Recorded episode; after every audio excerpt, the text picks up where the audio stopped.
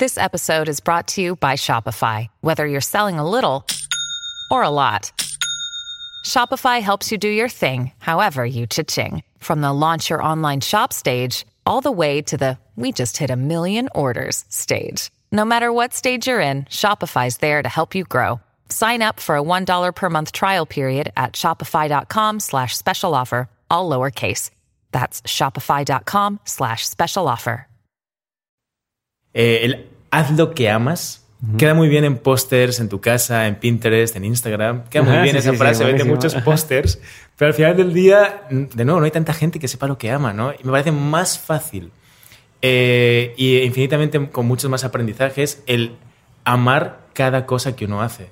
Ok. Y es un gran reto. Es un gran reto porque amar significa ponle cariñito a lo que haces, que enseguida vas a empezar a notar qué es lo que realmente te conecta más. Y eso es la pasión, ¿no? Por poquito que le pongas a cada cosa, enseguida te va a jalar. La- al final las pasiones eh, te acaban encontrando. Entonces digamos que la, la pasión siempre está allí. Es más bien permitirse uno ese momento de decir, a ver, ¿qué pasa si le pongo más cariñito a cualquier cosa que haga y me dejo sorprender porque alguna de esas cosas realmente me diga, wow, es, con esto me conecté cabroncísimo.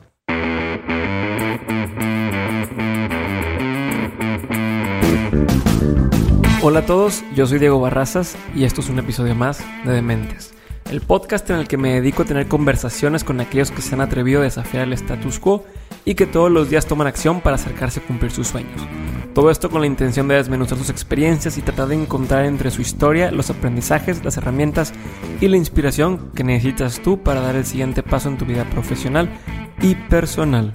Antes de empezar, quiero darles un pequeño anuncio. Tal vez algunos ya lo sepan, pero para los que no, les cuento que Pancho Mendiola, Roberto Martínez y yo, junto con uno de los mejores laboratorios en México, desarrollamos dos suplementos alimenticios que nos ayudan a dar el 110% en todos nuestros proyectos creativos. Hace un par de meses decidimos convertir, convertir esto en algo más serio y creamos una empresa llamada Nutrox, con la que ponemos al alcance de todos estos dos productos naturales diseñados específicamente para personas como nosotros que nos dedicamos a crear, que tenemos varios proyectos avanzando al mismo tiempo y que sabemos lo importante que es cuidar nuestra salud y nuestra mente. Uno de los productos se llama Rest y sirve para sacarle el máximo provecho al sueño, pues es como todos sabemos, dormir bien es clave para poder trabajar bien. Y el otro suplemento se llama Hack y te ayuda a ser mucho más productivo, pues te mantiene enfocado y muy concentrado.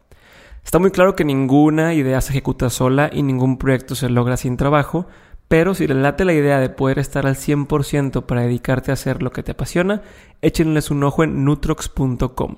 N-O-O-T-R-O-X.com. Y usen el código de descuento de mentes si es que quieren comprar algo y así tendrán un descuento en su primera compra.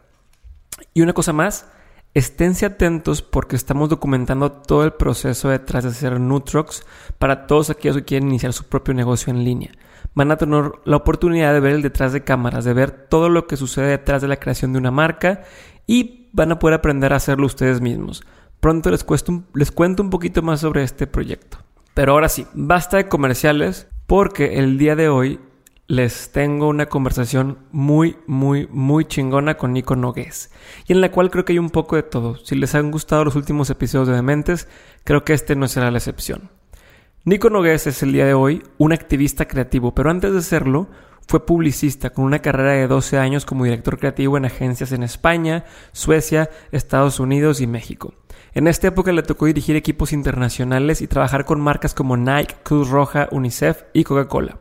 En paralelo a su carrera de publicidad, desarrolló una serie de proyectos en los que usaba la creatividad como detonante de mejoras políticas sociales. A esos proyectos los llamó activismos creativos y lleva 10 años haciéndolo. Muchos de estos proyectos han sido replicados a nivel global, por ejemplo, su proyecto número, perdón, su proyecto 21 días de bondad que ha alcanzado miles de personas alrededor del mundo. Fundó isamiracle.org, la primera empresa de bondad enfocada en usar la creatividad y la tecnología para asesorar a otras compañías, gobiernos y personas a replantear su rol en la sociedad, ayudándoles así a crear proyectos socialmente implicados que promueven valores sociales, generan más conciencia e inspiran a la sociedad a hacer el cambio que desean ver. Por otra parte, ha estado muy ligado al mundo académico y lleva 11 años impartiendo clases sobre estrategia, marketing y creatividad en distintas instituciones como la Universidad de Barcelona, el Instituto Europeo de Diseño, la Miami Art School y el Hult Prize de la Fundación Bill Clinton. Nico es también conferencista internacional y ha impartido conferencias y workshops en lugares como España, México, Costa Rica, Colombia, Uruguay, Chile y Argentina. En el 2016 fue una de las 100 personas elegidas a nivel mundial para participar en Hatch, un evento que convoca anualmente a algunos de los líderes más innovadores del planeta. Algunos de los proyectos más recientes de Nico y de los cuales también platicamos en este episodio son For Re-Education y De Machos a Hombres. Ahora sí, les dejo aquí mi episodio con Nico Nogués y espero que lo disfruten bastante.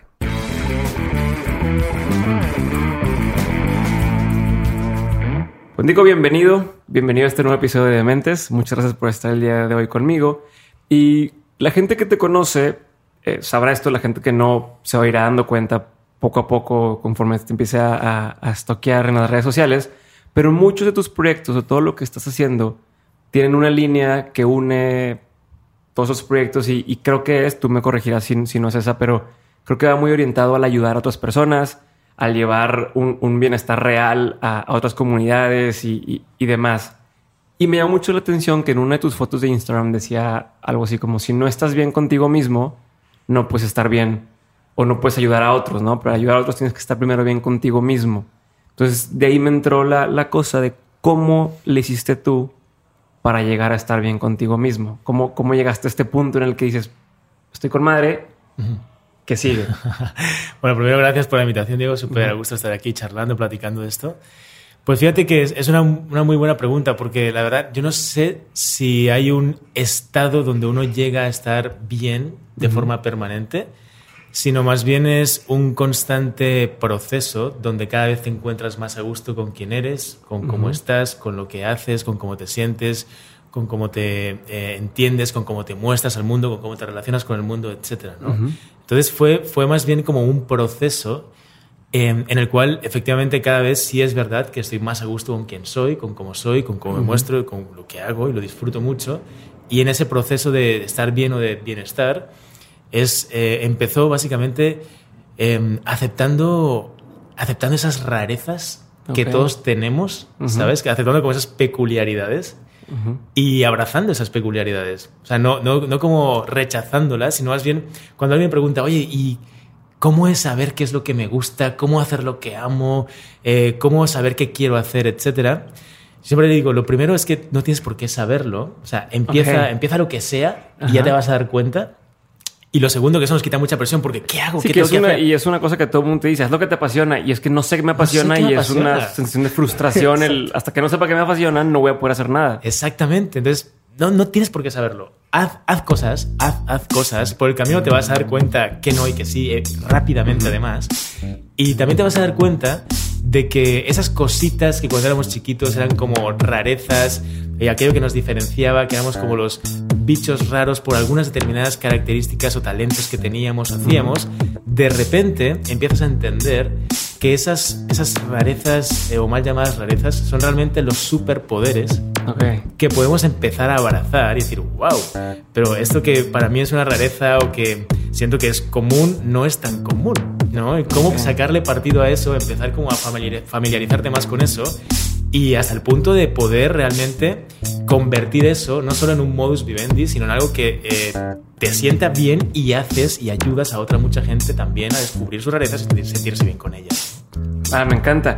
¿Y cómo le hiciste tú justamente eh, para ir descubriendo estas rarezas? O sea, entiendo que estuviste algún tiempo metido en el área de publicidad, de, marketing y demás, y no estás muy conforme con lo que estaba sucediendo. No sé si en ese momento o sea, ¿qué sentías? Oye, no, encajo o, no estoy de acuerdo. ¿Qué pasaba por tu mente? Bueno, y también interesantísimo, porque eso, mirando atrás, estuve prácticamente casi 12 años en publicidad, varios países, eh, varias agencias, y era eso, era un constante sentir que si bien había un punto, la creatividad y la comunicación, que era un superpoder, había otro lado de la, de la, ecuación donde yo me sentía absolutamente fuera de lugar.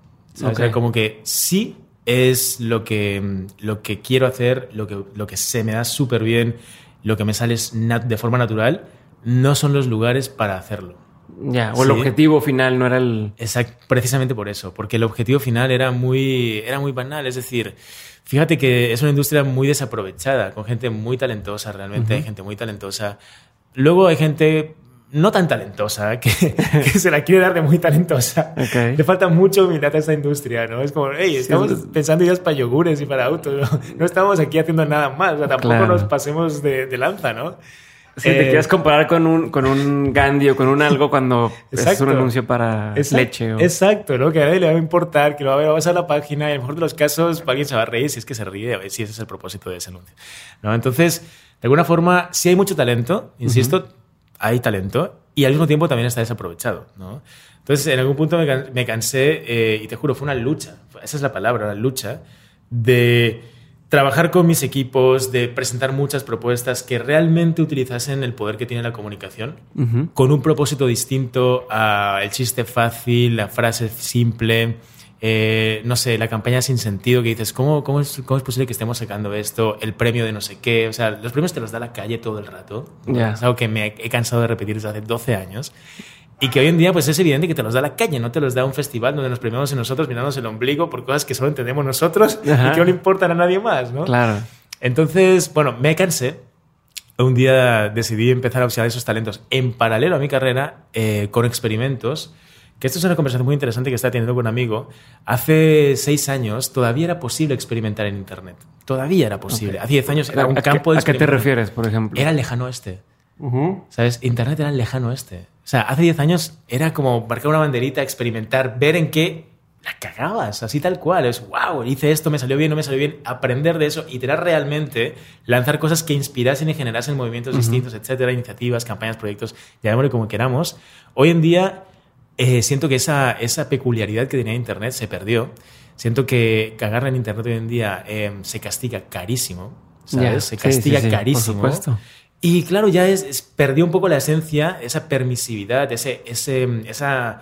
Ya tienes mucho en juego, ya hay mucho, que puedes perder. Mucho en juego, Si subes algo y incluso a lo mejor no pierdes nada ahora, pero después de cinco años van a volver a sacar tu tweet de que alguna vez dijiste esto, sacado de contexto y ya Exactamente. Todo se fue a la mierda. Exactamente. ¿no? Entonces deja de tener el aura de laboratorio de experimentación que era y que permitió que se crease lo que hoy en día eh, pues es Internet. Todas las plataformas de nacieron de pruebas de experimentos que antes se podían hacer y hoy en día se penalizan de forma encarnada y, malcarada, ¿no? Claro. Entonces, eh, todo eso, un poco, eh, cuando todavía era posible hacer todo eso, eh, empecé como a experimentar con proyectos a los que empecé a llamar activismo creativo, activismos creativos.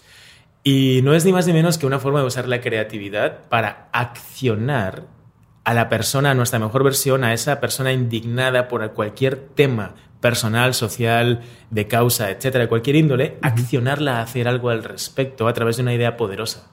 Sí, y empecé como a, invitar a la gente a, usar su creatividad a través de cualquier tipo de proyecto, sobre todo para accionar un cambio, un cambio social, un cambio de hábito, etcétera. Y así nacieron varios experimentos bien interesantes que definitivamente en algún punto de, mi carrera eh, fueron, fueron una inflexión para decir, bien, ya está bien, yo no puedo llevar una doble vida, donde durante el día estoy vendiendo autos, yogures y, televisores y no sé qué. Voy a hacer un paréntesis. ¿Qué fue lo más eh, chafo que te tocó vender? Así lo más que dijeras, ¿de que en serio me están haciendo hacer esto? Uf, pues eh, hay varias cosas. todos, tenemos, todos tenemos un pasado. Pero fíjate, ahora que lo dices, a ver, ¿qué fue, qué fue lo más... Mira, te voy a decir que, bueno, siempre digo yogures porque sí, fue, fue, fue algo que me tocó vender en algún momento. Pero he tenido la suerte, y esto es verdad, ¿sabes? Eh, realmente es un privilegio, lo digo así, no sé si por sortudo o porque también me la iba buscando. Eh, escalé muy rápido también en publicidad porque cuando sentía que ya había aprendido algo en una agencia, saltaba a la siguiente y ahí lo demostraba. Entonces estaba muy bueno porque fue una estrategia que me permitió ver todas las agencias, todas las tipologías de agencias existentes en su momento. Estuve en, las agencias digitales más punteras del momento, en agencias de medios que no tenían nada que ver, donde no habían creativos, yo era el único creativo de acciones especiales dentro de la tele en una agencia offline completamente, en agencias super offline, es decir, como que se vi, tuve la oportunidad de ver eh, diferentes tipos de agencias, diferentes formas de pensar. Y te posicionaste y siempre llegabas como el que sabe, sí. porque venías de un lugar donde ya sabían todos a un lugar donde a lo mejor no había tantos como tú que es súper buena estrategia. Muy buena estrategia, muy buena estrategia. Entonces, claro, al final también te das cuenta de decir, a ver, eh, todos carecen, carecíamos del mismo mal, como industria me refiero, Ajá. como industria, ¿no? Publicitaria. Y, y bueno, y lo, lo peor, lo peor que te decía, no, no sé si me tocó algo extremadamente vergonzoso porque siempre tuve esta habilidad de ir como estratégicamente, Ujú. intuitivamente, como diciendo, no, aquí ya está, voy al siguiente. Em, y fíjate que también eso de trabajar hasta altas horas de la noche, que es un gran problema en nuestra industria, Uy, horas mal pagadas y todo esto, te digo, eh, la verdad, no puedo decir que yo viviera eso, ¿sabes? Por lo mismo, porque también como que fui coherentemente como saltando en, en los Ujú. momentos adecuados para no tener que vi- vivir un proceso que para mí es lo más anticreativo del mundo. De nuevo. ¿cómo pretendes estar bien tú en tu mejor momento creativo, estratégico, lúcido, foco, dirigir equipos, etcétera, durmiendo dos horas al día o haciendo lo que No, se suele hacer? No se puede, ¿no? Entonces, no te podía decir, uy, lo pasé muy mal, esto fue una vergüenza. Sin embargo, eh, pues sí, me tocó vender yogures y está bien, lo hice. Y al mismo tiempo, también me fui posicionando en proyectos sociales. Sí, Por lo ejemplo, llevé. Cruz Roja, eh, proyectos muy sociales donde ya empecé también, y dentro de las marcas, siempre los proyectos sociales también me los asignaban a mí. Ok. ¿no? Que eso es lo interesante. O sea, empezaste a agarrarte de esa bandera, que era lo que te llamaba, como el poder ayudar a más gente. Exacto. Y entonces dentro de las marcas, trabajar los proyectos interesantes, ¿no? Sí. Apoyabas a, a impulsar más eso. Totalmente, totalmente. Y cualquier proyecto, digamos, llamémoslo así, eh, distinto, eh, raro, innovador, pues esa palabra está muy prostituida, pero whatever it means, en, en ese momento publicitario siempre me lo asignaban, ¿no? Era como, ese es el tipo que sabe hacer estas cosas, ¿no? Ok. Entonces, pues de alguna manera lo veían como una sola cosa cuando son proyectos bien distintos entre sí. Pero al Sí, mismo sí, tiempo a mí fue eh, dando como la posibilidad de seguir experimentando, ¿no? Sí, no, aparte la gente escucha responsabilidad social y nadie sabe qué es, todo el mundo quiere hacerlo y, y ya es. Ah, tenemos un área de responsabilidad social. Exacto. ¿Qué significa eso? ¿Qué no? significa? ¿Qué significa eso? Responsabilidad, hazme el favor. O sea, responsabilidad social es como si dijese. Yo siempre pongo esta metáfora en, en las empresas de saber que ustedes tengan un departamento de responsabilidad social. Es como si a mí me preguntas, tú eres responsable socialmente y te digo, mira, ¿sabes qué? Mi brazo derecho es muy responsable. Pero el resto de mi cuerpo, mis piernas son las irresponsables, mi cabeza ya ni te cuento, mi, mi pulmón izquierdo es el tipo más irresponsable del mundo. Hácelo. En una empresa lo mismo. O sea, o eres responsable o Todo. no eres responsable. No puede ser un departamento. Entonces, eh, hay un concepto que eh, nosotros impulsamos y estamos impulsando constantemente, que no es la responsabilidad social, es la implicación social. Ok, ¿y eso qué viene siendo? Demuestras qué tan implicado eres socialmente hablando. Demuestras con acciones, demuestras con métricas, demuestras con resultados, demuestras con propuestas, demuestras con cosas muy tangibles cuál es tu implicación y tu capacidad de eh, impulsar mejoras sociales.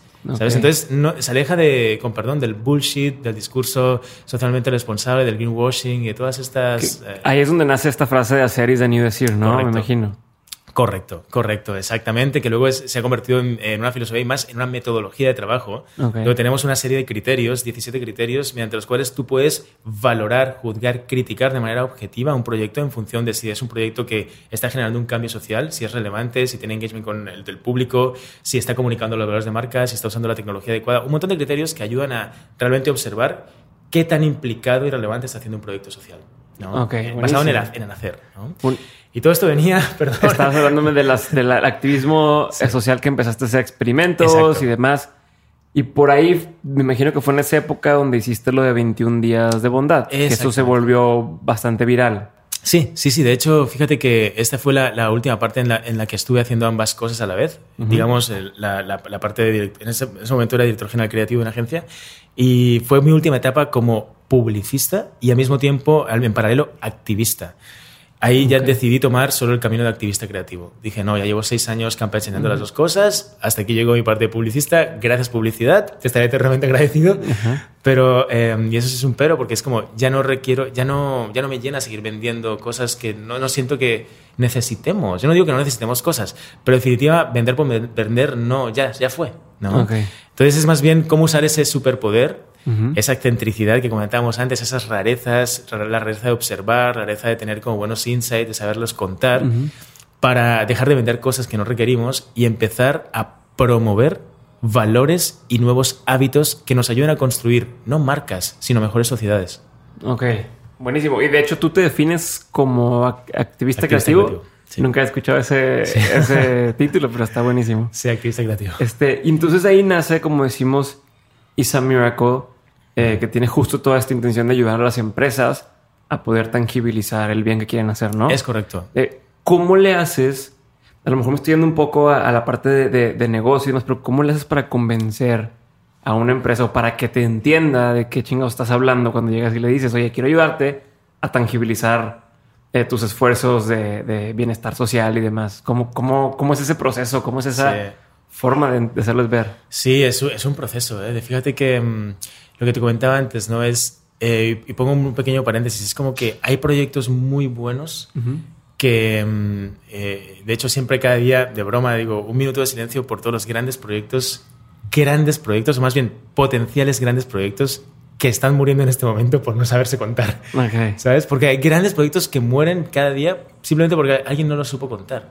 ¿no? Entonces, la habilidad de eso es ver que te digo, de que puede contar buenas historias, es también lo que ha ayudado mucho de alguna u otra forma a tangibilizar cómo la creatividad, en este caso a través de 21 días de bondad, a través de proyectos que hemos hecho, eh, uno que se llama WIM para potenciar la equidad de género con Nike, por ejemplo, a través de eh, proyectos experimentales que, en, los cuales no había marca alguna y se generó como una revolución de personas a las que impulsábamos a irse en España para que realmente combatieran la crisis haciendo cosas y no solo quejándose, etcétera, son como muy buenos ejemplos que han permitido visibilizar como cuando cruzas un valor poderoso, sea de marca o no, un valor muy poderoso, con un contexto sociocultural de indignación o de ansias de cambio, el resultado puede ser muy poderoso y, evidentemente muy, beneficioso para una marca si es que está en medio también y lo sabe usar. No como Hershey's, por ejemplo. Hershey's, perdóname, pero la super cagaste. ah, hace poco, ¿no? Hace poco salió.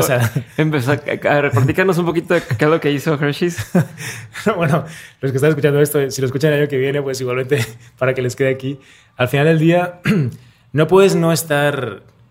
La base de todo esto, yo siempre digo, la coherencia es la mejor publicidad que existe. La mejor publicidad que existe es la coherencia.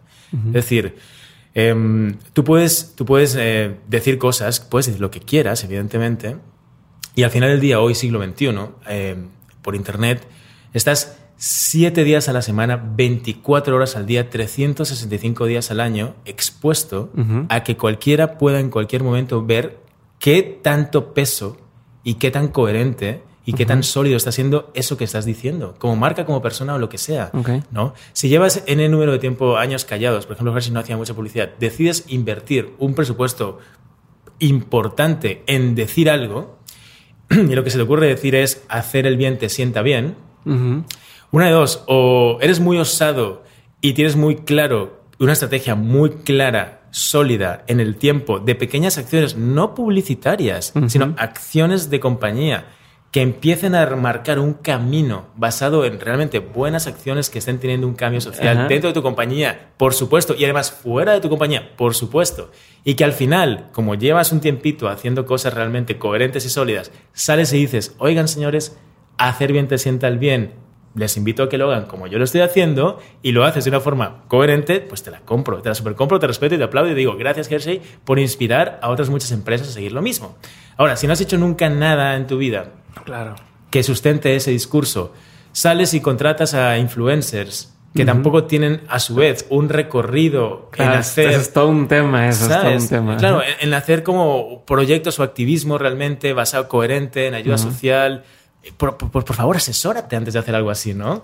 Lo que estás construyendo es una bomba de granada que en algún punto te va a explotar en la cara, ¿no? Pues explotó. ¿Qué es lo que se sucedió? ¿Qué es lo que sucedió? empezaban a subir fotos en Instagram con el hashtag y gente haciendo como que estaba ayudando a alguien regalándole chocolates. Exactamente. Este, que de entrada y todo es un tema de alimentación, ¿verdad? O sea, como que está mal por muchos, por muchos lados. Por muchos lados. Muy obvio que era una especie de campaña y, le explotó en la cara. Le explotó en la cara, ¿no? Entonces, insisto, ¿sabes lo que, lo que me parece peor de todo esto? Ya no es la, la, marca, lo que haya hecho, que todos la podemos cagar alguna vez. Ya no es eso, no, no. Es más bien el hecho de que con la oportunidad que se tenía de inspirar a otras compañías en México a seguir un ejemplo de cómo usar su poder de marcas para generar realmente movimientos, impulsos, acciones sociales inspiradoras que muevan a la gente a hacer cosas interesantes a nivel individual, mejores cosas como personas, pues ahora una marca va a ver eso y lo que va a hacer el brand manager de turno es, ¿sabes qué?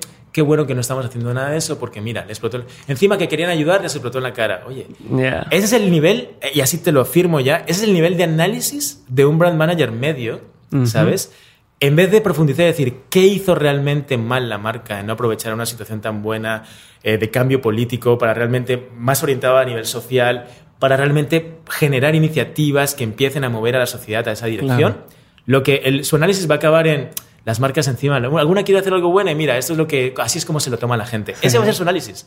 ¿Sabes? Eso es lo triste que se perdió una gran oportunidad, siento, cuando pasan estas, estas cosas, de que otras compañías eh, profundicen más en algo y sigan una tendencia que es imparable a nivel mundial también, por supuesto en México. Claro, que en México vamos bien, bien lento comparado con todos los demás países con lo que están haciendo y como muchas marcas eh, ya toman como parte de su día a día el, el apoyar a la sociedad en general, ¿no? Sí. Sí, sí, hay grandes casos también. De hecho, pues los topos es un, es un caso maravilloso de ayuda, ¿no? De, realmente bravura. Y, realmente el ADN aquí es de ayuda. Cuando sucede una catástrofe se vuelca, lo vimos el, el, en el terremoto de septiembre, ¿verdad? O sea, fue maravilloso.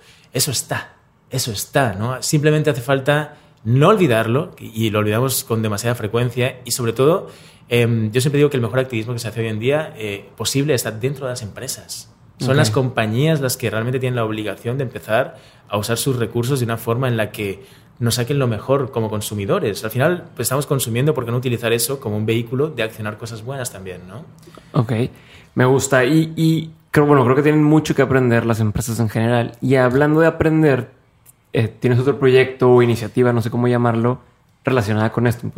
¿Me puedes o nos puedes platicar un poquito de, qué va? Sí, por supuesto. Es, este activismo creativo es permanente, es transversal a todo lo que hacemos. Se llama For Reeducation. Okay. Y em, básicamente es una propuesta reeducativa que estamos llevando a través de diferentes formatos. Entiéndanse a través de conferencias, a través de workshops, a través de una plática tan tranquila como la que estamos teniendo, donde podemos dejar cosas que realmente hagan pensar o hagan reflexionar sobre algún tema en concreto, a través, obviamente, de activismos creativos. Es decir, tenemos una filosofía de todo lo que hacemos tiene que ayudar a reeducar. ¿Y qué significa reeducar? Exacto, ¿qué significa reeducar? Exactamente, es hacerte reflexionar sobre el status quo establecido. Es decir, nos educan para obedecer.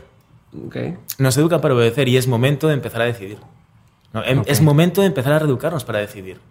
No, ya basta de que nos obliguen, no, no, nos obligan, pero es como nos venden la película de tienes, yo lo entiendo, ¿no? Es la, que la importancia de la educación, sí, pero es un gran debate porque es bien superficial el debate, hasta, hasta la fecha es bien superficial, es como que tenemos que estudiar desde el kinder hasta la hasta la prepa aquí, luego la universidad, ojalá si puedes, ojalá la maestría. Y en realidad es una inversión brutal que muchas familias las, las, lleva al borde prácticamente de, de, pues de, la, de, una deuda, si es que no la sí, tienen. Sí, sí, claro. ¿Verdad? en Estados Unidos la historia está terrible. terrible. Gente que tiene 80 mil dólares de deudas y, eh, en escolares y dices, ¿Cuándo va a terminar de pagar eso? ¿Cuándo va a terminar de pagar eso? Realmente, si te fijas, está bien diseñado para, el, para sostener al sistema no para sostener las posibilidades reales de desarrollo de una persona. te voy a decir por qué, porque además es un hecho que eh, nuestra, nuestra manera de aprender bajo este modelo educativo imperante eh, es por repetición. Es repetir, repetir, repetir una cosa, llegar a un examen, vomitarlo, salir, no acordarte de nada. y, eso en el mejor de los casos. En el peor de los casos hoy en día, terminas la carrera y te incorporas al mercado laboral, eso sí te incorporas, y resulta que la realidad ha cambiado porque te has pasado cuatro años estudiando cosas de hace 20 y el mercado de hoy no responde a lo que la necesidad realmente está demandando. Y muchas veces los maestros, como no están en la fuerza laboral del día a día, no están actualizados y te enseñan cosas que ya no tienen nada que ver y que no, no aplican. Entonces tienes que salir y aprender de cero. Exactamente. Entonces, pudo haber sido lo mismo que te hubiera sido directamente a, esto, ¿no? Entonces hablamos del, reeducar como, como esta onda de pues no romper las reglas, pero sí, ¿no? Como retar el, estado actual. Sí. ¿Cómo se hace esto? ¿Cómo me doy cuenta que estoy en, este ciclo o en este caminito que alguien más definió por mí? Ya, eso es una gran pregunta. Y al final del día, eh, da, para mucho esta pregunta, ¿eh? Em, no, me parece un tema que a mí me apasiona. Sí, sí, sí, lo, lo noto, lo noto. Sí, da para una muy buena plática. Al final del día, si podemos dejar algo en este podcast eh, a, los que nos escuchan, a los oyentes, es al final del día, siempre yo invito que la mejor forma de reeducarse es, lo primero, y esto es una obviedad, pero lo voy a decir porque me parece que en las obviedades hay verdades preclaras. La primera es, escucha mucho más de lo que hablas. ¿No? Escucha mucho más de lo que hablas. Hay una gran oportunidad de vida y de negocio en el silencio. ¿Sabes? El silencio es el origen de todas las historias, de todas las grandes ideas. Sin, silencio no hay historia. Entonces, empezar a entender eh, lo valioso que es el observar y escuchar el momento en que estamos viviendo para ver qué de allí realmente te hace sentido. Segundo, empezar a decidir qué estás haciendo. Cualquier cosa que estés haciendo, pregúntate, ¿esto lo estoy decidiendo yo? Okay. ¿O es algo por default que se está accionando en mí, pues es como un programa, nuestros patrones, nuestra educación por repetición que está súper metida, eh, pues nuestras cargas familiares, eh, lo, que, lo que vemos que nos dice la publicidad, que se supone que así tenemos que hacer, la industria cinematográfica. Tenemos tantas historias metidas dentro de nosotros que estamos encarnando historias que no necesariamente decidimos nosotros. De hecho, no las la mayoría no las decidimos nosotros. ¿no? Entonces, el momento en que observas eso y dices, wow, esto lo estoy decidiendo yo. Primero, observar y escuchar, como les comentaba. Segundo, decide todo, o sea, decide, decide. Toma decisiones, de sí o de no, pero que es porque tú quisiste. Exactamente, toma decisiones, toma decisiones. Eh, al final del día también es bien interesante porque te das cuenta eh, que esas decisiones te llevan a lugares o acertados o no. Está, bien. Y lo interesante, tercer punto que recomiendo, encontrarle una función a todo. O sea, todo es... Si tú cuando empiezas a entender que todo es oro, en el sentido de, ¿qué me enseñó esta situación? Okay. La cagué, decidí la cagué, perfecto, felicidades. ¿Qué, me enseñó esto? ¿Qué me enseñó? Que sí, que definitivamente sí es positivo que, que siga haciendo esto. ¿Qué me enseñó la misma situación? Que no, que definitivamente no puedo volver a repetir. Okay. ¿Sabes? Todo nos enseña algo que sí y algo que no. La cuestión es que siempre nos quedamos con una cara de la moneda. Ah, no, fracasé, no, no, no, no empiezas a entender qué de, de, ese fracaso realmente sí tienes que atesorar claro. para no volver a cagar o definitivamente no tienes que volver a hacer para no volver a cagar. Claro, y a fin de cuentas somos la narrativa o somos la historia que nos contamos de nosotros mismos. Totalmente. A mí me pasó, por ejemplo, durante, bueno, aquí estoy compartiendo un poco de más, pero me, me pasó cuando yo estaba chico, tenía una maestra.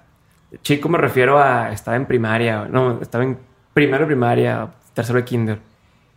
Y siempre me regañaban. Yo, era de los que siempre sacaba 70 en conducta o reprobado y demás. Y esta maestra siempre, yo era el del problema y yo era el del problema, hasta que una vez mis papás dicen, oye, vamos a hablar con, con el director, con la maestra, qué está pasando con este güey que nomás pues, no se porta bien. Entonces empiezan a, a, observar cómo me portaba yo y resultaba que la maestra decía la instrucción o decíamos hacer X tarea o X este, eh, asignatura, yo la acababa rápido porque entendía a la perfección lo que me estaba diciendo, lo acababa de volada y entonces me ponía a platicar con mis amigos. Y entonces se dieron cuenta, después de estar observando, que el problema no era que yo estuviera mal, el problema es que yo rápido solucionaba lo que me ponían. Y entonces empezaron a más bien ponerme más. O sea, oye, dale más tareas y ponle más tareas. Y ya acabó, ponte a, o sea, asignale que le ayude a un compañero, ponle. Entonces, obvio, yo esto no lo sabía, yo no lo supe hasta años después. Eh, cuando platicaron me dicen, oye, no, es que, o sea, porque yo les decía, es que yo siempre saqué malas calificaciones en conducta, me iba bien lo demás, pero conducta me iba pésimo. Y me dicen esta historia de, no, es que lo que pasaba era esto. Pues, tú no tenías ningún problema, el problema es la maestra que no sabían cómo, cómo eh, dirigir tu, tu, tu, actividad o tu atención porque eras muy inquieto, no tenías, no tenías problema. Entonces, cuando me enteré de esto y cuando me di cuenta, cambió por completo mi forma de verme a mí mismo y de decir, es que este güey es un desmadre, a oye, pues es que yo era muy bueno y soy muy bueno para hacer cosas rápido y entiendo rápidamente y cambia por completo esa historia que yo entendí de mí a, la historia que cuento ahora de mí mismo y, cómo me veo a mí mismo un mismo error se convierte en un acierto, ¿no? Entonces, quiero entrar a esa parte de las historias y de las narrativas porque tengo entendido que también es algo que te apasiona y es algo que, que practican. Y de hecho, Aquí está Kino también acompañándonos aquí y vienen de dar un taller relacionado con eso para, para empresas. Entonces, Exactamente.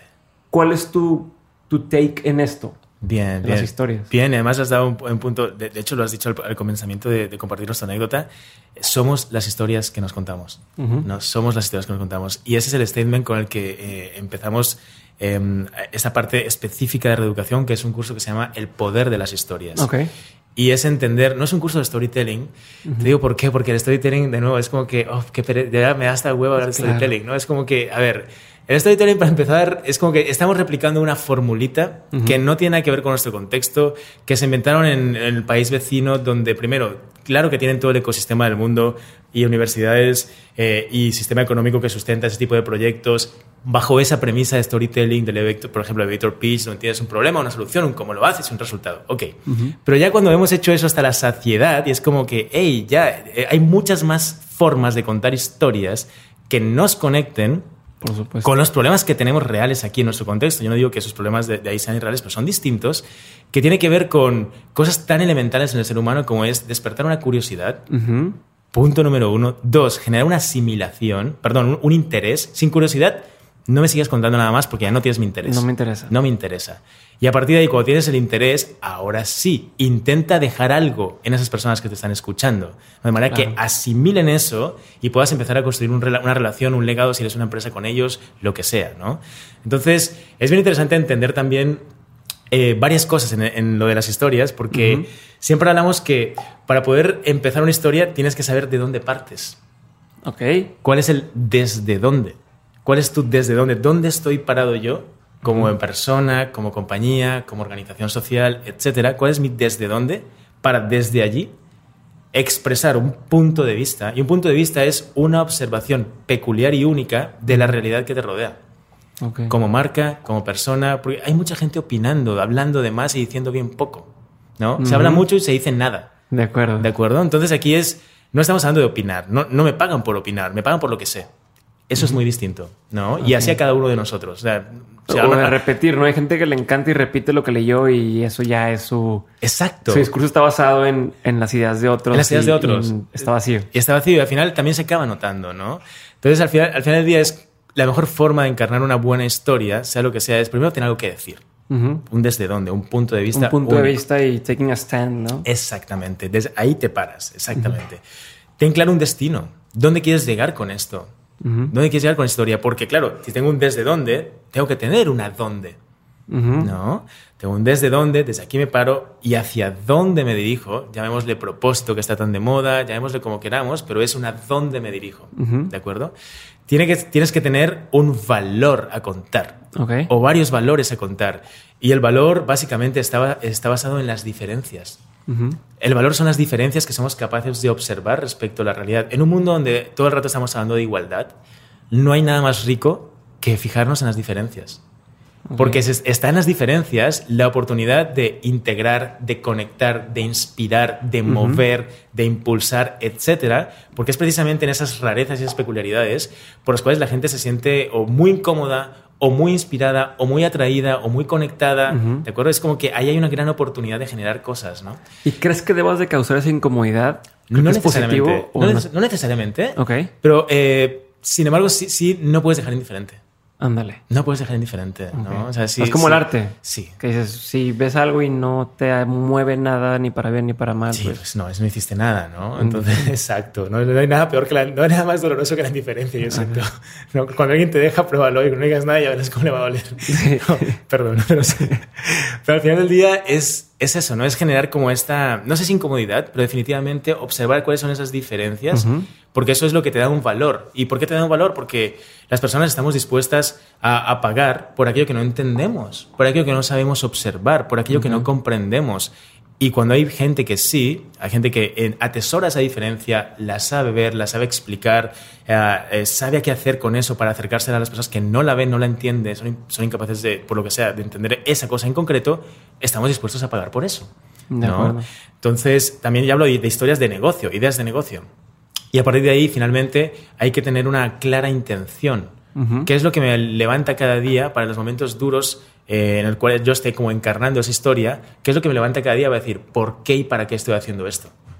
Por duro que sea esta historia o no, yo elijo ¿por qué algo que realmente sea inamovible. Que digas, me pase o no me pase, sé que hago esto por, firme convicción, por esto, por estas, esas son mis razones. ¿No? Entonces eh, se empieza a generar como una historia personal basada en algo bien sólido que no te lo lleva una marea o un viento, ¿no? Es, es tu arco y estás... Claro, es como, como la historia esta de origen, ¿no? Que, que hablan de, dices, oye, el eh, Batman, este güey hace lo que hace porque mataron a sus papás y entonces tiene esta historia muy, muy metida en él y, y es por esto porque lo hace Superman, tiene su historia. Sí. Toda la gente que conocemos que le va bien, o, o al menos gente del, del lado público, incluso un este güey de Tesla, este Musk. Elon Musk, Sí. eh, cualquiera de los Sí. grandes tienen muy, muy marcado el, el- en, en su historia el, el por qué Sí. hago lo que hago. Exactamente. Y, y por no entrar, pero también ya se volvió una, una cosa bastante prostituida el start with why, el empieza por qué. y Sí, sí, ya sí, sí. todo lo echamos a perder, pero eh, concuerdo contigo con la importancia que tiene el, el- el tener muy claro tú el por qué haces lo que haces todos los días. Sí. Y no nada más hacerlo porque es lo que está de moda. que- Exactamente. y volvemos a lo- al inicio de lo que al estamos eh, diciendo, ¿no? Como que todo regresa al cuestionarte y, y decidir, yo voy a hacer esto porque me mueve. Exactamente. Y ahí, ahí le has dado otro punto clave, el inicio. ¿Sabes? El inicio. O sea, para salir de un círculo, una historia repetitiva, que de hecho las historias repetitivas eh, no suelen ser nuestras. Fíjate, esto es también interesante, siento, porque cuando uno no decide algo, lo que sea que tú hagas, cuando tú, fíjate cuando uno está, se siente mal. Cuando tú te sientes mal es porque no has decidido estar viviendo o estar haciendo eso que estás haciendo. ¿Sabes? Cuando alguien te dice, oye, haz esto, y tú lo haces porque tienes- no te quedas de otra, como ya, me dieron el proyecto y tenía que hacerlo. ya verás cómo pero te no sientes. creo en eso. Exactamente. Ya verás todo lo que empieza a producirte, los, los anticuerpos que empieza a producirte esto, el malestar que te empieza a producir esto, el insomnio que te empieza a producir esto, y así con cualquier cosa que uno no decide. ¿no? Entonces, ese antídoto se llama decidir. Y allí, eh, el siguiente paso para, para generar una buena historia es inicia. Inicia lo que sea, no tienes por qué saberlo, insisto, pero inicia algo. Inicia algo. Ok. Solo, solo iniciando vas a saber si realmente hay algo que contar o explorar o no. Y igual que te digo que lo inicies, eh, yo recomiendo terminarlo. Cerrar. Ter- termina, cerrar. Por doloroso que pueda ser, ser a veces, eh, o no, sí, eh, recomiendo mucho que se cierren las cosas. De hecho, también, eh, por ejemplo, el movimiento startup, lo que, lo que me parece que hizo un gran bien a la humanidad en el sentido en el que empujó muchas personas a emprender y al mismo tiempo es como Harry Potter a los libros, ¿no? Es que qué bueno que mucha gente empezó a leer por Harry Potter. Eso es- le hizo un gran favor a la lectura. Y al mismo tiempo es como... em, el movimiento startup también lo que ha hecho es que demasiada gente inicie cosas, inicie, inicie, inicie y nos, hemos vuelto fanáticos de empezar cosas, pero ¿por qué no hay un finish up cosas? O sea, Ajá. ter- termina también, ¿no? Claro, termina cosas que ahí es cuando puedes evaluar, sacar este sí y no que comentábamos antes, que sí, que no me aportó esto y seguir adelante. Y no, ¿no? significa cerrar tu empresa, significa como marcar un, un- Aquí termina mi primera etapa de Exacto. este experimento. Exacto. Y ahora sí, ¿hacia dónde voy? ¿Hacia o, dónde o- voy? o cómo crezco esto más, o, o lo mantengo otro rumbo, o Sí, que sea, ¿no? Totalmente, totalmente, totalmente.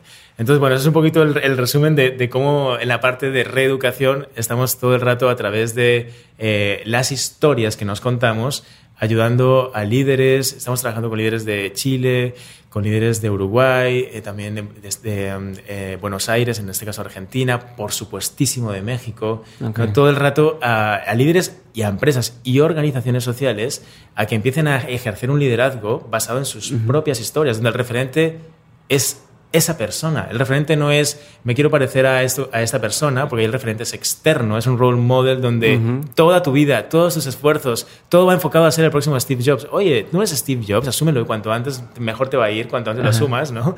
Y al final eres quien sea que seas, pero permítete el lujo de ser tú. Sí, Steve Jobs no dijo quiero ser eh, tal persona. Él, yo quiero ser yo y hacerlo lo mejor lo posible, ¿no? Exactamente. O sea, ningún, ninguna de estas personas que se han vuelto como estos gurús o estas imágenes a, a- a venerar de, del emprendimiento y los negocios y demás, pues nunca dijeron yo quiero ser ese. Decían yo quiero ser yo, Yo y, quiero ser quiero, yo. y quiero hacerlo lo mejor posible. Exactamente, el referente eran ellos mismos, ¿no? Ellas- y no se tiene que confundir esto con ego, no, es simplemente saber quién eres, o sea, definir una identidad y empezar de nuevo, empezar como a construirla a través de las historias que nos contamos. Y, y algo ahorita mencionabas del.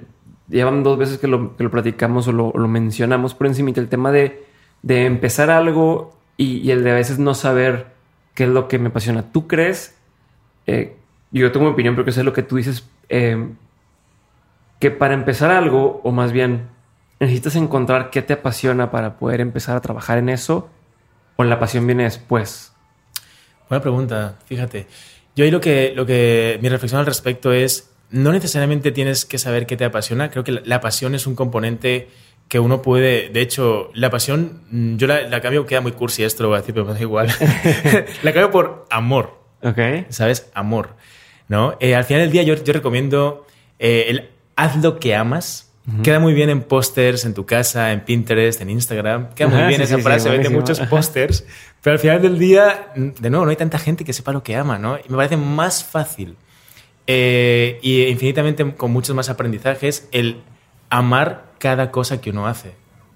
Y es un gran reto.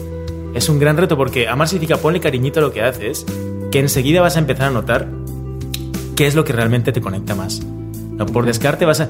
Y eso es la pasión, ¿no? Por poquito que le pongas a cada cosa, enseguida te va a jalar. la- al final las pasiones eh, te acaban encontrando. Sí, se descubren o, Te o acaban aparecen. encontrando. Aparecen. Aparecen porque estás allí, ¿no? Estás allí constantemente, tal vez iniciando, como decíamos antes, observando, escuchando, etcétera. Y cuando algo te conecta, porque tienes, te has dado un momento, yo le pongo la palabra amor, pero insisto, pongan la palabra que quieran. Es como una plática donde estás atento, escuchas qué te dicen, te nutres de eso. Ese momento de conexión, ahí nace algo. Ahí te pudo disparar algo que definitivamente no te habría salido si estabas como sentado ahí por, por estar sentado, sin poner ni una pizca de atención, etcétera, ¿no? Entonces, digamos que la, la pasión siempre está allí. Es más bien permitirse uno ese momento de decir, a ver, ¿qué pasa si le pongo más cariñito a cualquier cosa que haga Ya. y me dejo sorprender porque alguna de esas cosas realmente me diga, wow, es, con esto me conecté cabroncísimo. No, bueno, y eso del amor, yo lo traslado a. Estás también este mame ahora del tema del minimalismo y la vida minimal y demás. Yo sí trato de mantener mis cosas, no por el, el- el mame del minimalismo, pero algo que aprendí de, de un autor que se llama Maricondo, eh, algo que me gustó mucho que ella dice es: no tengas cosas que no amas. O sea, para qué quieres tener esa camisa que siempre que te la pones sientes que no se te ve bien y estás incómodo, pero ahí la tienes porque no quieres tirar porque algún día te la vas a poner. Entonces, a partir de, de- de cambiar ese, ese mindset, no solo las cosas que hago, sino las cosas, las relaciones con, con amistades e incluso eh, con mis pertenencias, procuro solamente tener cosas que amo, cosas que me mueven y que me llenan. Entonces, hay quien dice, oye, ¿por qué tienes esa camisa? Estaba nueva. Sí, pero me la regalaron y, y no soy yo, o no me gusta, no me llena. Entonces, no importa que sea nueva, simplemente a mí no, no me llena, ¿no? Y crees que también tiene que Súper, ver. tiene mucho que ver, muchísimo que ver. Fíjate que esto está bien interesante porque ya hablas de la ropa, por ejemplo. Si hay algo que no te has puesto en seis meses. ¿No? digo, ¿qué, qué, qué hace allí? ¿no? O sea, es que no te lo vas a poner en tu vida, ¿no? Claro. Y algo que también me parece muy curioso es, yo siempre digo que todo te habla. Ajá. todo te habla. De verdad siento que la, la información, o sea, todo, somos información pura y dura, todo el rato está ahí, las, está toda la información que tienes que tener la tenemos al alcance, por lo tanto todo está allí, todo te está como comunicando cosas. Y si lo ponemos así, por ejemplo, con la ropa, si tú no te hablas con una persona, no, no le dices ni una palabra a alguien que tienes al lado en seis meses, definitivamente es que eso ya fue. Sí, si ese chao, grupo ¿no? de WhatsApp no le ponen nada en no sé cuánto tiempo porque no te interesa, pues ya. Ya, bye. fue, ya va, ¿no? Lo mismo, imagínate alguien en tu casa. Podría ser, imagínate tu camisa como si fuera tu, tu roommate o tu pareja. Es como si no le hablas a esa persona o a esa cosa. En seis meses, todo te habla, tienes una relación con esa camisa, pero ni la miras. ¿Qué hace ahí esa camisa? Ya, dala a un, a un mejor uso que Claro. alguien seguro se, le, se la pondrá, ¿no? Claro. Voy a hacer un cambio así drástico a otro tema, que es el tema. eh, de hecho, aquí tienes un libro que dice Men Explain Things to Me Sí. y todo el tema de la masculinidad y demás. Entonces, creo que es algo también en lo que estás muy clavado Sí. y que estás constantemente hablando de eso. ¿Me puedes platicar cuál es tu posición Bien. en cuanto a todo esto? Claro, claro. Uf, este tema me, me fascina. es un hecho. tema bastante Sí. amplio, pero Sí. a ver. Vamos Sí, sí, voy a intentar sintetizarlo eh, lo, lo máximo que pueda. No, digo, aquí no hay necesidad de sintetizar nada, pero Buena, bien, como te quieras. agradezco.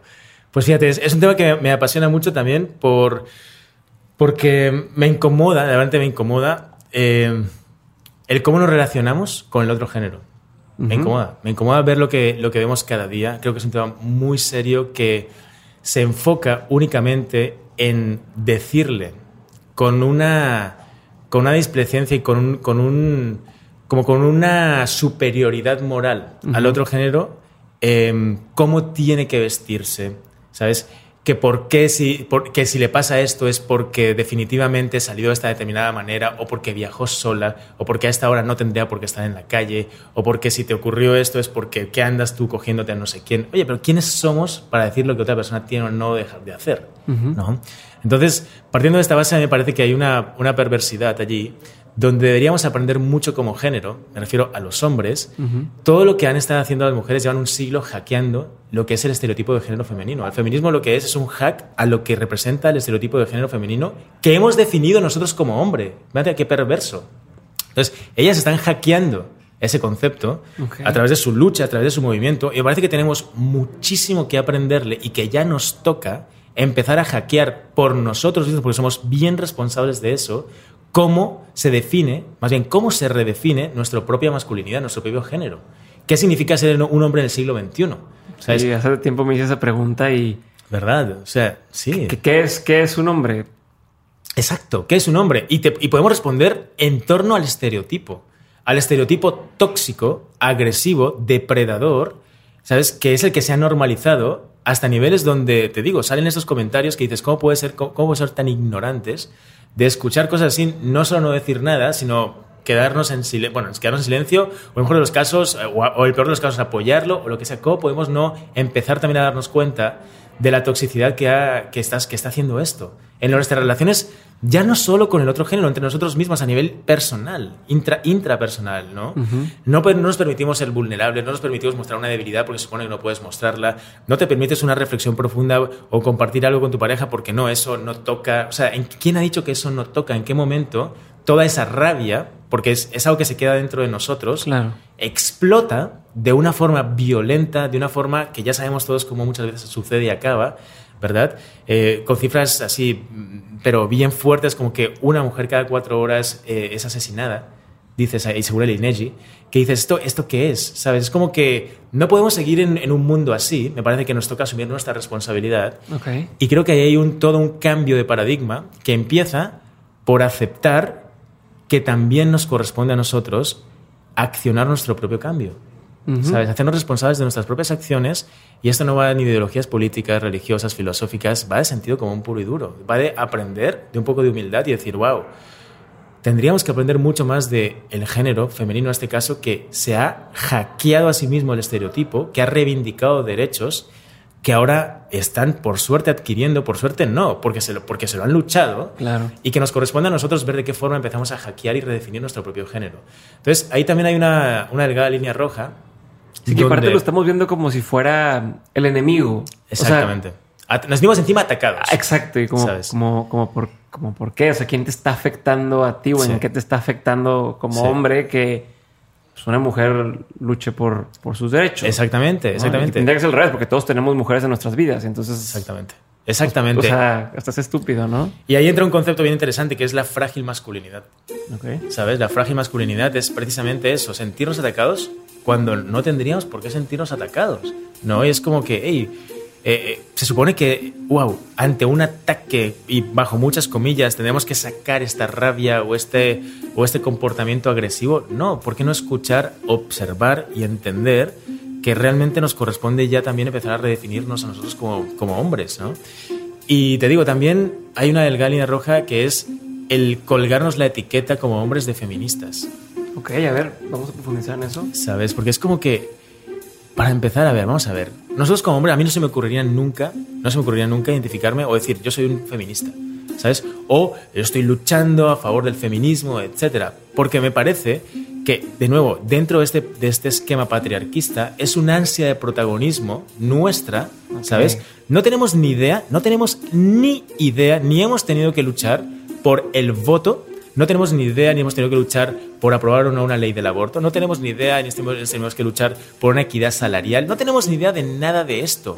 ¿no? Pretender enarbolar y abanderar una lucha con la cual no hemos sido partícipes, ni sabemos de qué va, ni realmente la hemos vivido, pues somos unos privilegiados por el simple hecho de nacer hombres, nos, nos pone de nuevo como en una situación súper condescendiente donde, ah, no, yo soy feminista porque yo las entiendo, claro que sí. Entonces sale una manifestación de feministas, de 5.000 feministas, y sale un vato con, sin, camisa diciendo yo soy feminista, y los medios de comunicación van y le sacan la foto al vato, ¿sabes? De nuevo, en vez de reconocer toda la lucha y, todo el, y toda la lucha de que realmente el otro género está haciendo por reivindicar sus derechos, ¿no? Es como el, como el, como el caso que le hace poco donde un, aquí en México creo que fue, donde empezó a, correr una foto en, redes sociales de un tipo, un señor que traía a su hijo en el metro, creo, algo así. Estaba cuidando al hijo y entonces todo el mundo, ay, qué lindo que está cuidando a su hijo y se lo lleva al trabajo, lo que fuera, como si fuera un gran logro. Entonces me dicen, oye, y, y muchas hacen eso todos los días. Entonces, ¿por qué cuando sale un hombre haciendo algo de ese tipo, todo el mundo lo aplaude? Lo aplaude. Sí, ser lo obvio, ¿no? Pues sí, así, así estamos, ¿no? Así en ese punto estamos. Entonces, eh, bueno, es un tema que me mueve mucho porque, porque te digo, eh, me genera una incomodidad, ¿sabes? Me genera una incomodidad por lo mismo, por el tema de reeducación, por el tema de... Deberíamos, o sea, no es que deberíamos, le quito el condicional, o sea, nos toca, nos toca. Es un momento histórico donde tenemos que estar a la altura del momento histórico, donde tenemos que dejar de enarbolar una bandera, en este caso el, el, feminismo, que no nos corresponde y sin embargo, por supuesto que nos corresponde desde nuestra trinchera, la masculinidad, el estereotipo de género masculino, redefinirlo, trabajar y hacer lo que haga falta para empezar a hackear ese estereotipo de género y desde nuestro lado convertirnos en aliados de esa lucha, que para mí más que una lucha, el feminismo es un despertar de la conciencia. ¿Sabes? Pone, eh, pone en tela de juicio mucho, muchas maneras de enfocar las cosas, el patriarquismo. Eh, le da en toda la madre a todos, a, todos los cimientos de las sociedades como las entendemos hoy en día. Y eso genera indiscutiblemente un despertar de la conciencia a, nivel de humanidad. Claro. Entonces, más que estar luchando y enarbolando una bandera que no nos corresponde, si hagamos nuestra tarea, redefinamos lo que significa nuestra masculinidad hoy en día y empecemos a entender que tenemos que aliarnos a ese otro género que ya lo está haciendo desde hace, desde, desde hace muchos años, un siglo. No han dejado de hacerlo. No han dejado de hacerlo y nos toca estar a la altura de eso. Me gusta, me gusta esa perspectiva. Creo que no, no me ha tocado escuchar en que lo, que lo platicara así con, con tanta, tanta lógica y estoy 100% de acuerdo contigo en, en, todo lo que estás contando. Ahora me quedaría con la duda de, de cómo proceder, o sea, cómo, sí. sí. más o menos lo dijiste ahorita, pero a ver, yo como hombre, ¿qué sí podría hacer para, no sé si se diga aportar a la causa o, o beneficiar la situación de, de, de la lucha por, por, los derechos de las mujeres. Bien, bien, bien, buenísimo. Fíjate, lo primero es, el, el, esquema siempre es el mismo, es tan obvio que es, fíjate, es observarnos, ¿no? Observar uh -huh. en qué momentos cotidianos hay una condescendencia o uh -huh. este mansplaining, que se le llama este concepto, ¿verdad? Uh -huh. De intentar como explicarle a las mujeres lo, cómo se tienen que hacer las cosas, en qué momento por default nos sale eso, ¿no? Y si nos sale, eh, observémoslo, observémoslo, ¿no? Uh -huh. el, el, hecho de, también del respeto a mí me parece fundamental. Eh, todos hemos pasado por momentos incómodos, todos las hemos, la hemos cagado, nadie nos ha enseñado y hemos vivido una, una, en un membox que parecía o parece que es la forma en la que nos tenemos que comportar. Todos hemos vivido momentos muy incómodos con otros géneros, todos sabemos las cagadas que hemos cometido. Es más bien empezar a asumir eso, empezar a, a, a asumir nuestra responsabilidad y decir, hey, ya hasta aquí llegué y me comprometo a, en cada momento, en cada interacción que tenga, realmente comportarme de una forma donde diga, esto me hace sentido, a mí me gustaría que me tratasen así. Pues realmente empezar a tratarme así. Te digo, el cómo lo estamos haciendo es una serie de círculos para hombres. Eh, este proyecto se llama De machos a hombres. Okay. De machos a hombres. Es cómo podemos hackear nuestro estereotipo de macho y empezar a entender la masculinidad desde, desde nuestro masculino, desde, desde, desde el ser hombres, pero no machos. Sí, sí, sí. Que es la perversión del concepto, ¿no? Uh -huh. Entonces, en esta evolución de machos a hombres, así se llama ese activismo creativo, de lo que se trata es, estamos haciendo círculos, círculos, reuniones grupales.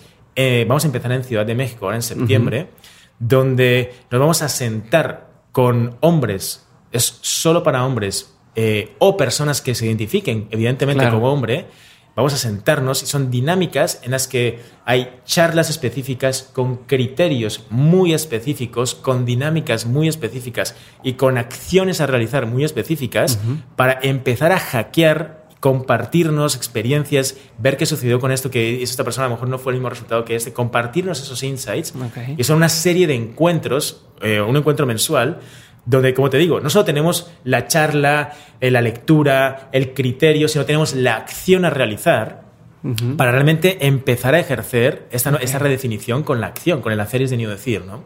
Eh, esto lo estamos, lo vamos, es, empieza en septiembre, se va a grabar todo okay. y, y, estas dinámicas se van a compartir con otras ciudades para que otras ciudades simple y llanamente lo repitan, lo repliquen, lo modifiquen, lo iteren, lo mejoren, lo adapten a su contexto, pero partiendo de algo claro que sea como una directriz clara, por eso es lo que tú has dicho, bueno, yo quiero participar, ¿qué hago? Uh -huh. ¿No? Es como, aquí lo tienes, Aquí lo tienes y a partir de aquí, súmale tu experiencia, okay. eh, itéralo, amplíalo, redefínelo, etcétera, pero ya partiendo de una base que haga sentido eh, y que evidentemente pues probemos y, y se demuestre que funciona en un lugar determinado. ¿no? Me gusta, me gusta. Vamos a pasar a una parte que siempre, siempre, siempre hago con todos los invitados. Es una serie de preguntas muy, muy concretas. Bien. Esta parte de las preguntas van a ser puras preguntas sin explicación. No me tienes que explicar tus razones ni, ni mucho menos, ¿va? Perfecto. Eh, y la primera pregunta es, ¿qué profesión nunca te hubiera gustado hacer o no te gustaría hacer jamás? Ok. Wow. eh, contador. Dice que todos dicen eso, Sí. todos. Toda la gente Qué- dice eso. qué poco Este, creativo. Pero sí. No, no, no, pero no. Sí, sí, no, sí. Pobrecitos de los contadores. Sí, perdón, contador, Nadie pero lo hace quiere muy ser bien. contador. Qué, qué bueno que hay, que hay contadores, porque sí, es algo que dices, wow, no, no me Es que imagino. digo, ya me da risa porque hay, hay- Rosy nos ayuda aquí en el, en el podcast. Es una, una chica que nos apoya en algunas cosas y es contadora y me dice: Me encantan tus podcasts, pero siempre dicen que nadie quiere ser contador y yo soy contadora. Entonces me da mucha risa. Va a tener mucha chamba Ahora ella. me da más risa cada que alguien lo dice. Este, ¿qué profesión sí te hubiera gustado ser o que te gustaría intentar? Eh, mm, buena esa. Mm, me gustaría intentar. Wow. um, no sé si es una profesión eh, o sí. Eh, y sí, cada vez estoy más familiarizado con, con facilitar ceremonias eh, alternativas, por ejemplo, retiros, retiros de silencio o tipos de dinámicas que estén mucho más conectadas a nuestra relación con el contexto y la naturaleza. Me gusta. Persona que admires. Persona que admire, va a quedar muy cliché, pero es así es a mi señora madre. Ok. Sí, y, sí, sí. y por encima de tu familia. Por encima de mi O familia. no por encima, sino aparte pa- de tu aparte, familia. aparte de mi familia. Pues te diría al señor Pepe Mújica. Ok. Sí. ¿Lugar favorito? Igual favorito, uff, tengo muchos. Aquí en México eh, me gusta mucho Punta Cometa. Sí. Punta Cometa. ¿Dónde está eso? En Oaxaca, al lado de Mazunte. Es una Ya. peninsulita hermosa. ¿Libro, libro o libros favoritos?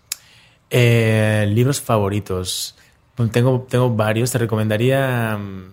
Te puedo, te puedo recomendar más que favoritos, porque favoritos te me pones en un proyecto porque sí, pero te recomiendo una hora por lo que estoy con la relación con el contexto, que siento que suma mucho.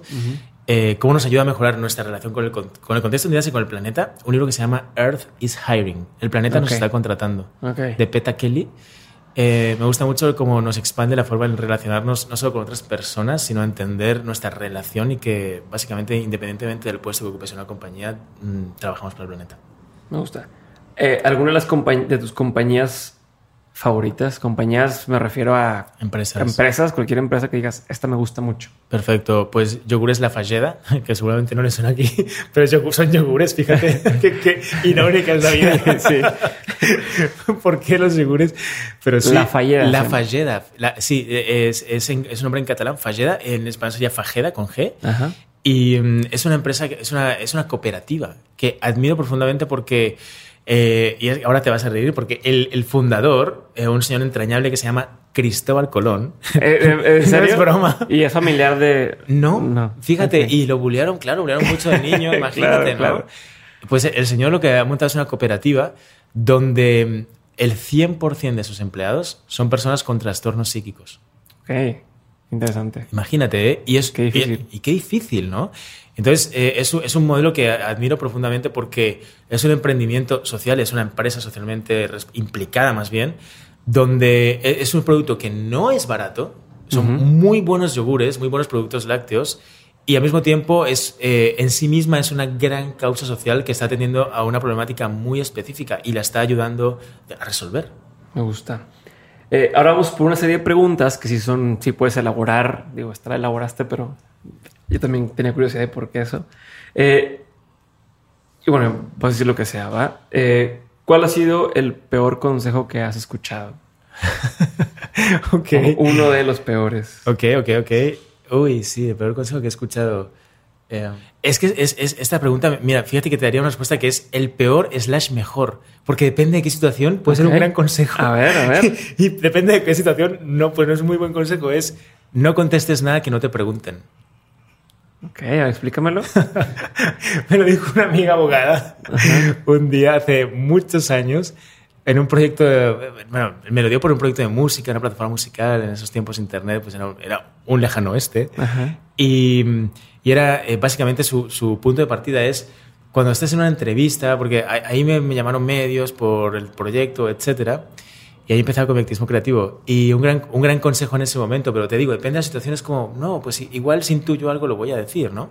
Pero me parece un gran consejo en ese momento, y luego he visto que depende en qué situaciones no es tan gran consejo, es el hecho de, si te preguntan algo, contéstalo y desarrollalo, pero si no te preguntan algo, eh, no digas nada, ¿no? No digas nada porque al final del día también eh, se demuestra mucho una, una, gran pregunta de toda una gran respuesta, una gran plática, etcétera, pero también puedes eh, generar a veces en situaciones determinadas conflictos innecesarios por decir determinadas cosas. Estás dando cambio de más. Estás dando cambio de más, ¿no? Entonces es como. Es un, buen consejo en su momento, me parece un muy buen consejo, y en determinado momento me parece un muy mal consejo, ¿sabes? El aplicarlo, ¿no? No contestes nada que no te pregunte. Ok, entonces pues ya fue un buen consejo, porque si has algún otro buen consejo que, te hayan dado o que, o que hayas escuchado. Sí, sí, sí, sí. Definitivamente el encontrarle una función a todo lo que te ocurra, que les comentaba antes, eh, me parece un grandísimo consejo. ¿no? Es cualquier cosa que no es el, todo pasa por algo así en plan místico, espiritual y que te valga todo madres, sino más bien es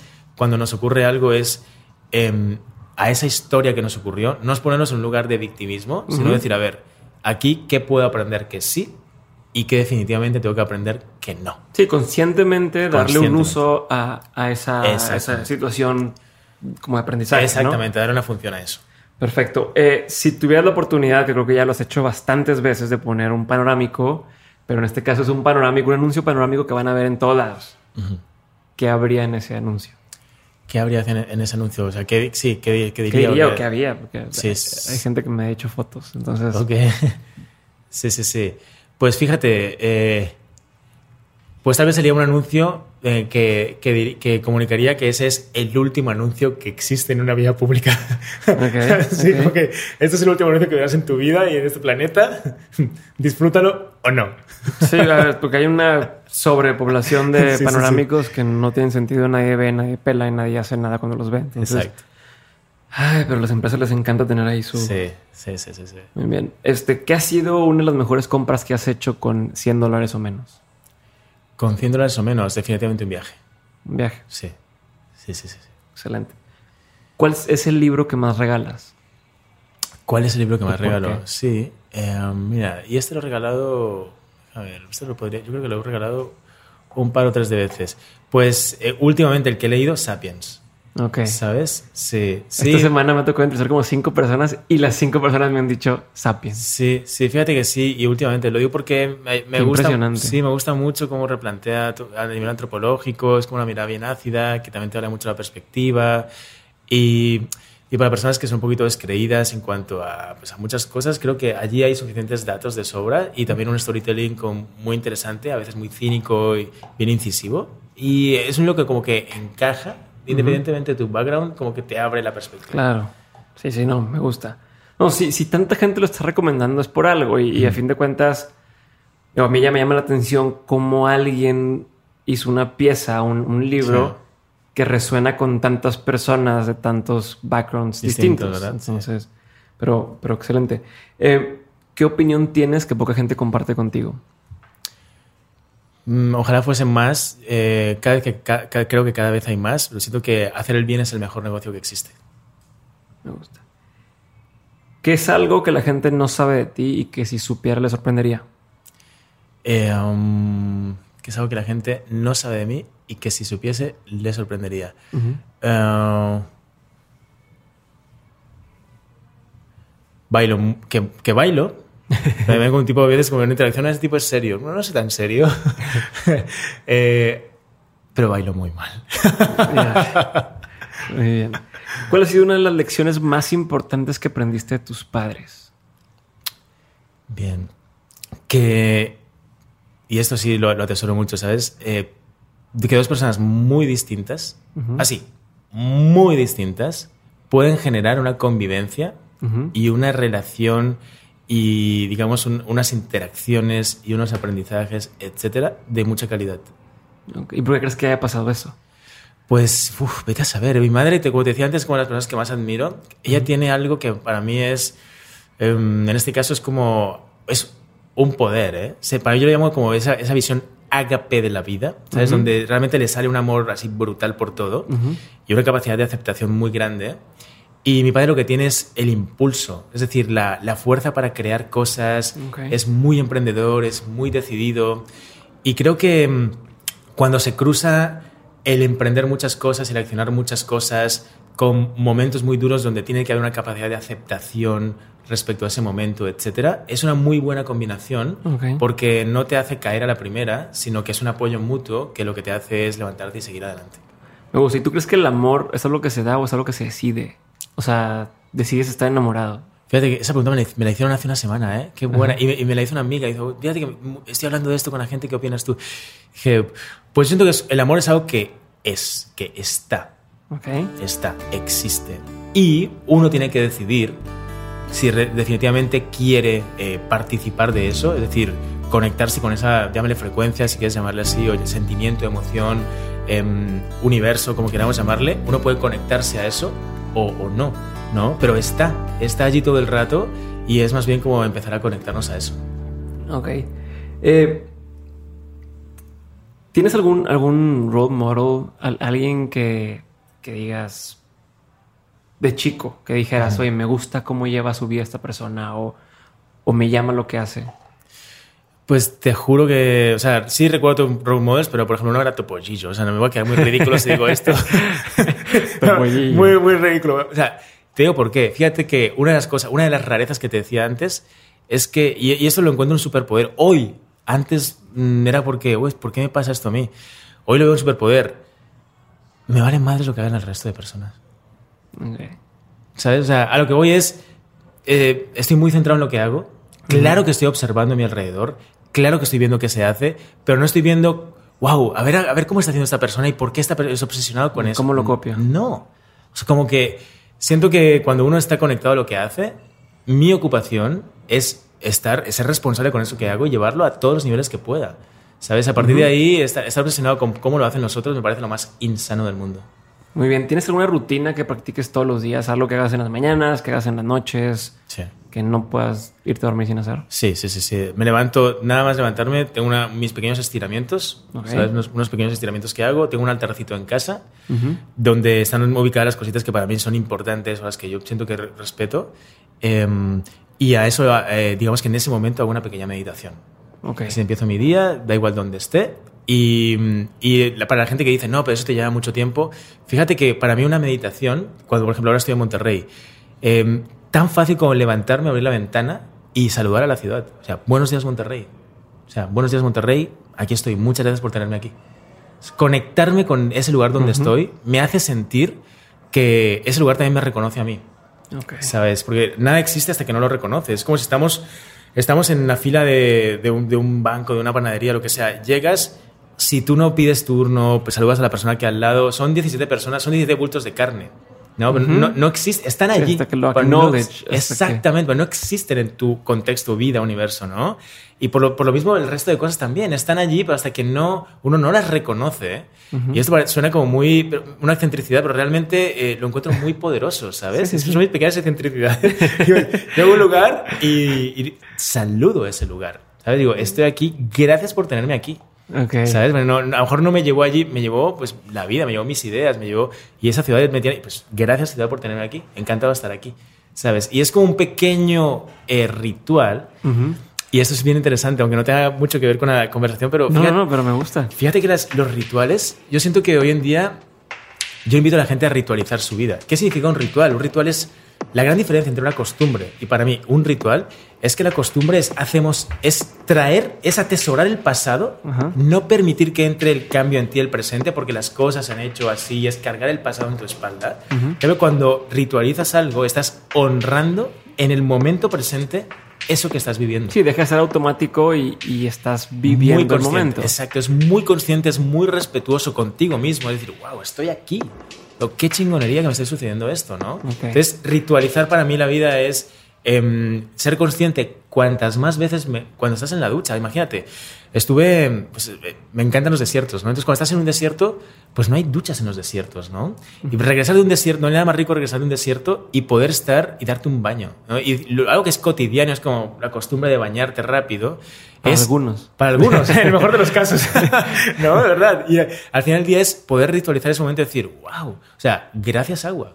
O sea, esto es un lujo. Sí, es lo que, lo que en el mainstream le llaman mindfulness. Exacto. ¿Cómo se llama? Eh, no, mindfulness. pero es eso, es, es Conciencia, hacer de lo que estás vida. haciendo Sí. una experiencia que estás viviendo conscientemente. O sea, Sí. acknowledge lo que estás Sí, haciendo. La palabra en exacto. inglés me- es que no encuentro una palabra, Sí, sí, sí, pero una traducción real de eso, pero es acknowledge Sí. el, el ahorita, no el ahora. Sí, sí, para mí es honrar ese momento, ¿sabes? Respetar. Cuando tú respetas algo, eso te respeta. Y eso es cualquier cosa, una persona, una situación, ¿por qué no una ciudad? ¿Sabes? Eh, ese es como mi, mi punto de vista respecto a, a- a- a cómo tratar las cosas, pues como uno quiere que lo traten, ¿no? Me gusta. Estamos a punto de terminar. Antes de, de cerrar, quiero también saber qué es algo que te da mucha curiosidad hoy. ¿Qué es algo en lo que tienes mucho tiempo en la cabeza últimamente? Pues tenía mucho tiempo queriendo, queriendo impulsar eh, otra vez, porque he estado, hace como tres años me metí mucho de lleno, nos metimos mucho de lleno en la parte de reeducación y es un trabajo de hormiguita, porque realmente es con organizaciones, es eh, con empresas y viajando muchísimo. Le comentaba aquí ¿no? que hace apenas un año y medio llegó un punto en mi vida de inflexión donde en un año le di cuatro veces la vuelta a la Tierra, Ok. en kilómetros. ¿Sabes? Y dije, no, ya, hasta aquí. ¿Sabes? Ya era demasiado, ¿no? Sí, sí, sí. Pero llegó un punto donde, donde eso, eh, de- decidí como, ya tenía ganas otra vez de impulsar un proyecto eh, que de alguna forma también me permita un poco eh, mostrar hacia afuera, ¿sabes? De una forma que siento que es muy necesaria esta reeducación. Entonces ya no es tanto, porque lo seguimos haciendo todo el rato, workshops, cursos, etcétera, pero con De Machos a Hombres, que es esta iniciativa que te comentaba antes, me emociona mucho poder sentarme con otros hombres, con otros amigos, con desconocidos y realmente empezar a compartir esto, empezar a reflexionar de manera eh, más, más masiva, digamos, en otras ciudades, etcétera, para empezar a generar un cambio más visible, porque siento que ahora mismo ah, requiere también mucha visibilidad ese cambio. Perfecto. Y antes de pasar a la última pregunta, ahora sí es nada más quiero saber eh, proyectos que tengas actualmente aparte de, de- de este de, de- de machos a hombres. ¿Hay alguna cosa eh, recientemente que estés haciendo que quieras compartir? Sí, sí digo, el, el más imperante que me interesa que se conozca es de Hombres. ¿Cómo se pueden enterar de más de eso, por ejemplo? Sí, pues por, por ejemplo escribiendo a un mail que es coordinación arroba forreeducation.com Ok. For, F-O-R, F-O-R re, o sea, R, E, R sí. educación. Education. de- Education. Education, exacto. Ajá. sí, For for, re-education. exactamente, punto com. O si se, si se meten en la página, pues, eh, niconogues.es, ahí también pueden ver información al respecto. Ok. Eh, y bueno, ahí, ahí básicamente es lo que estamos. Y luego también con empresas, pero son proyectos que pues, no se pueden contar mucho por, Claro. razones obvias.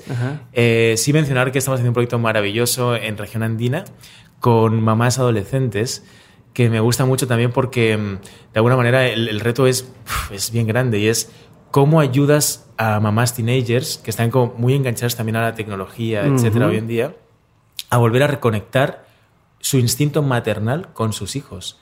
Sí, claro. Uf, imagínate. Lo ves en ¿no? todos lados. Lo ves en todos lados, ¿verdad? Cuando pasa algo es como le das el iPad hoy en día, etcétera.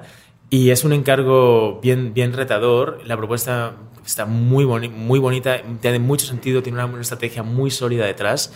Y pues es un proyecto para región andina. El otro día veía una imagen, perdón que te interrumpa, pero me hace todo el, todo el sentido lo que acabas de decir con... Vi una imagen donde parecía, o sea, decía el, el caption, el texto, ¿cómo le haces para educar a tus hijos a que no estén en el celular? Yo decía a ella, es que yo no les enseño, ellos actúan como ven. Y ella salía leyendo en un libro físico en el metro y el niño al lado de ella leyendo un libro físico en el metro, ¿no? Entonces tendemos a querer aleccionar a los hijos y decirles qué sí hacer y qué no hacer cuando muchas veces ellos imitan lo que ven, ¿no? Y, y digo, por siendo que está aquí, no aquí enfrente, yo he visto muchos videos donde sale él haciendo ejercicio con sus hijos. Sí, maravilloso. Y creo que es lo que ven. Los hijos ven, y me Sí. pásale al, al Sí. parque y está al aire libre y está haciendo ejercicio, pues ellos lo van a imitar, ¿no? Que es lo que terminan haciendo. Totalmente, justo lo platicamos ahora. Digo, wow, o sea, aquí no como, como padre deportista, como viajero, ¿sabes? Que los peques, eh, pues hablamos de Santi, que se ha pasado ya, ah, no sé cuántos, cuatro años, cinco años, ¿qué edad tiene ahora Santi? Seis. años, ¿no? Donde en esos seis años ha viajado más que muchas personas de 80, ¿sabes? Como que, wow, imagínate el background que ya tiene el ADN, precisamente por la referencia que tiene, pues que es Aquino, ¿no? Claro. Entonces, al final del día, a mí me parece que eso es una... Tú lo has dicho, ¿no? Es como ese ejemplo, es, es el mejor cambio que hay, en este caso de las madres. Este proyecto es con Kimberly Clark, región andina, y pues no les puedo contar más al respecto, pues por razones obvias, pero sí, pues nos emociona mucho. Y aquí en México es- estamos trabajando con organizaciones sociales en Sinaloa, para ayudar a esas organizaciones sociales a que mm, empiecen a observar la ayuda desde el emprendimiento social, no desde el asistencialismo. Claro, que ese es todo un tema del cual Es podríamos todo un hablar. tema, podríamos hablar, sí, exactamente. ¿no? Y estamos muy clavados en eso, trabajando también con muchas organizaciones sociales, precisamente en esta área de reeducación. Me, me encanta. Y ahora sí vamos a pasar a la última pregunta. Muchas gracias por tu tiempo hasta ahorita, Nico, Gracias, y por el tiempo de los que están escuchando. Creo que la plática se ha extendido, pero a mí me, me está encantando. Eh, y es la última pregunta que le hago a todos los invitados. Cada quien me contesta, vaya, lo que cosas que ni a veces ni me espero, pero quisiera saber de todo lo que has vivido, tomando en cuenta tu vida, tu, tu, tu trabajo, tus experiencias pasadas, tus amistades. ¿Qué son tres cosas que has aprendido en todo este tiempo y quisieras que no se te olvidaran? Mm, qué buena. Tres lecciones de vida que digas, esto quiero tenerlo siempre presente. Bien, bien, bien. Wow, eso es una uf, pregunta bien profunda ¿eh? y buena. Te agradezco porque me haces, me haces pensar y mover cosas ahí. ¿eh? Mira, a ver. mm, La primera es, es algo que me dijeron hace unos cuantos años y en su momento no pude entender. No solo no pude entender, sino que me causó anticuerpos. ¿Sabes? Cuando algo, te, incomoda y dices, "Puf, no, es como no estoy de acuerdo con esto. Y hoy en día no, no solo lo entendí, sino lo atesoro como uno de mis grandes aprendizajes. Y es que em, todo el mundo, por chocante que nos parezca, y cuando digo todo el mundo, así, así me lo dijeron, así me lo transmitieron, y por eso me encendí tanto en ese momento, hace tiempo ya, es todo el mundo que hace algo, por asqueroso que te pueda parecer, por doloroso que te pueda parecer, o por bueno que te pueda parecer, eso es, pues es obvio, pero todo el mundo que está haciendo algo, lo está haciendo porque considera dentro de él que es, es lo mejor que puede hacerlo y lo mejor que sabe hacerlo en ese momento. ¿sabes? Que no necesariamente coincide con tu punto de vista, con tu entendimiento, con cómo tú lo harías, con cómo entiendes la vida, Tus con valores. tus valores, con tus creencias, etcétera. Pero es como esa persona, en su contexto, en su particular batalla o en su particular momento de vida, supo hacerlo de la mejor manera posible. Fue la única opción que él vio, insisto, bajo su perspectiva, Claro. para realizar esa acción, ¿no? Entonces, en su momento me, me- me- te digo, me, me encendí mucho y pues claro, con todo lo que pasa en el mundo, con mi activismo también, pues me, me hirvió mucho la sangre. Años más tarde eh, comparto plenamente eso, ¿sabes? Es como, como entender más, eso te lleva a un grado de aceptación. De empatía y de, de- empatía, de, de compasión también, de decir, Ujú. wow, ostras, pues, pues sí, sí, muy probablemente si hubiese tenido otras opciones lo habría hecho de otra forma, ¿sabes? O sea, no, pues tal vez no pudo ver nada más, por, te digo, por doloroso que nos pueda parecer algo. Entonces, por eso también muy obsesionado con el tema de la reeducación. ¿Sabes? Que no es ni más ni menos que abrir puntos de vista, entender las cosas desde más puntos de vista, observarlas desde otras perspectivas, que nos permitan entrenar esta empatía, esta compasión, ¿no? Ese es uno, ese es uno. Em, otro, otro, no sé cómo les llamarías, ¿cómo les llamas? Como con, no, con- Aprendizajes, lecciones. Otro, otro aprendizaje, uf, mu- muchos también, pero que me hayan marcado así. El tema del respeto. El tema del respeto fue un gran learning. Em, fíjate que lo que me quedó muy claro también, o lo que me, lo que me queda muy claro, es que, por ejemplo, con el, el tema de la economía, ¿sabes? Cuando hablamos en un mundo que se rige por entender el crédito o el valor solo desde un punto de vista económico, y empiezas a observar por qué tantos países, tantas personas están como tan estresados con el tema económico, a mí mm, empecé como a observar ese tema y en reflexiones, charlas con personas muy valiosas. Y al final del día lo que, lo que empecé a entender también es que eh, le tenemos pavor al dinero, y esa es, esa es mi manera de definirlo, porque nuestra relación con él es muy tóxica. ¿sabes? Es una relación donde le tenemos, no le tenemos respeto. Ok. No le tenemos respeto. ¿Qué significa esto? Que fíjate la gente que tiene muchísimo dinero, en algún punto tiene miedo a perderlo o quiere descabelladamente tener más dinero. ¿Sabes? O sea, llegas, llega un punto donde eso ya no es sano y quieres más de eso a toda costa. Ya es un punto tóxico, ¿no? De- desde cualquier cosa que tú lo observes, quítale el, el- el elemento económico. Que cualquier cosa que quieras más, más, más a toda costa ya no, ya no es sano, es insano. En algún punto alguien va a estar en la otra parte de la balanza y es plenamente tóxico eso. Y al mismo tiempo, la gente que no tiene recursos económicos todo el rato tiene miedo a perderlo también. Tampoco le tiene respeto, tiene mucho pavor. ¿no? Entonces, ambas balanzas, que parecen dos dualidades que no se tocan, unos porque tienen muchísimo, otros porque no tienen, tienen muy poco, carecen en esencia del mismo mal y es tienen una falta de respeto. No hay una, no hay una mirada respetuosa hacia ese valor, por ejemplo, económico. Y eso si lo aplicamos a cualquier otra cosa, a mí me- parece que cuando no respetas ciertas cosas, o sea, no puedes basar tu relación con alguien en el miedo. Porque eso, o esa persona, o lo que sea, vas a ver que está en condiciones de aprovecharse de ti. Ya. ¿Sabes? Lo que sea que tú mires desde una posición de miedo, esa cosa o esa persona o lo que sea que tú eh, te relaciones con eso con miedo, sabe que se puede aprovechar de ti. Sí, el otro día me decían, eh, me decía Jorge Diego tiene, si tú miras a alguien para arriba, él también mira para abajo. Sí. O sea, entonces más bien trate de mirar a la gente. Totalmente. A la par, ¿no? Totalmente. Y lo mismo con cualquier cosa, ¿sabes? Como que una relación de respeto es. Yo te respeto y actúo con respeto y actúo con confianza. Ya sé que es, ya hay muchos, yo lo sé, ¿no? Pero es- simplemente llevándolo a la esencia de todo esto es intentar tratar lo que sea, no es de una perspectiva de miedo, sino más bien una perspectiva de, hey, tranquilidad, ¿sabes? Tranquilidad. ¿Y qué pasa si mantengo mi tranquilidad? ¿Y qué pasa si empiezo a observar esas situaciones por duras que sean? Y claro, no vamos a la peor, pero también al otro extremo. Desde momentos de respeto y de momentos donde esa situación nos permita enfrentar eh, ese momento no con el mismo recurso, no con el mismo tipo de acción, no con el mismo tipo de resultado, sino desde otra perspectiva distinta, respeto. ¿no? Esa es, es otra cosa que me hizo pensar mucho. Y otro, otro gran learning es el tema de, em, y esto va a parecer muy volado, pero, pero quiero compartirlo, es observar la vida como un partner. Ok, a ver, a ver. ¿Sabes? Fíjate, em, mi persona, 38 años, ¿no? La- tu persona, los que sean, tú las personas, sus años acumulados en vida.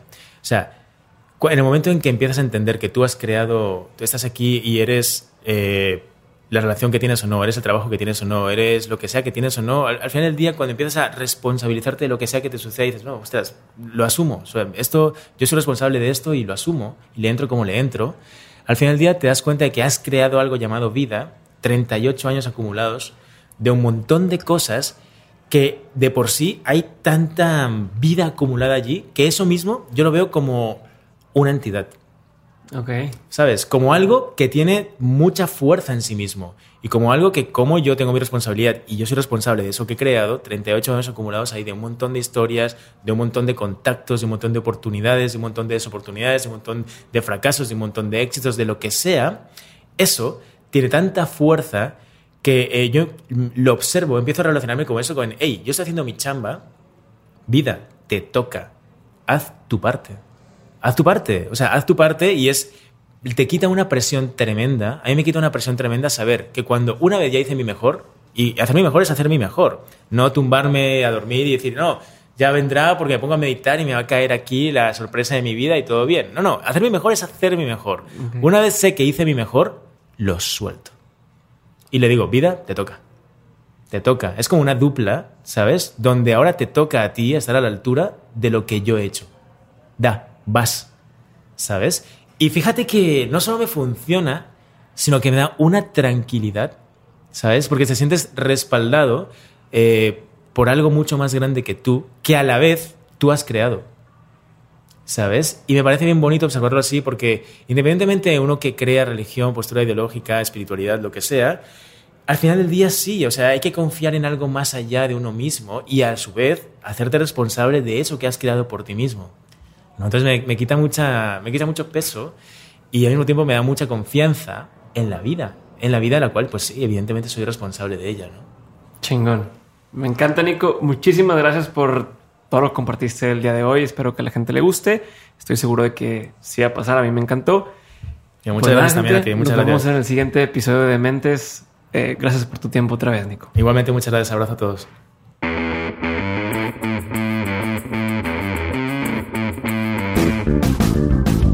Gracias por haberse quedado hasta el final de este episodio.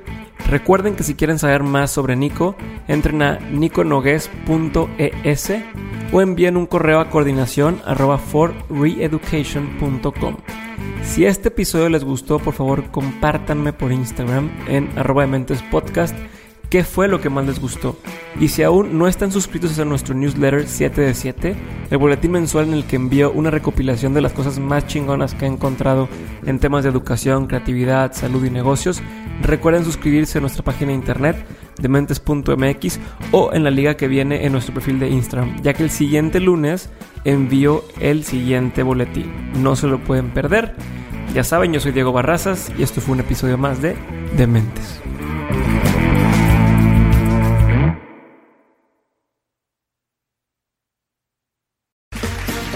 Round two. Name something that's not boring. A laundry? Ooh, a book club. Computer solitaire, huh? Ah, oh, sorry, we were looking for Chumba Casino. That's right. ChumbaCasino.com has over 100 casino style games. Join today and play for free for your chance to redeem some serious prizes. ChumbaCasino.com. No purchase necessary. Full prohibited by law. 18 plus terms and conditions apply. See website for details.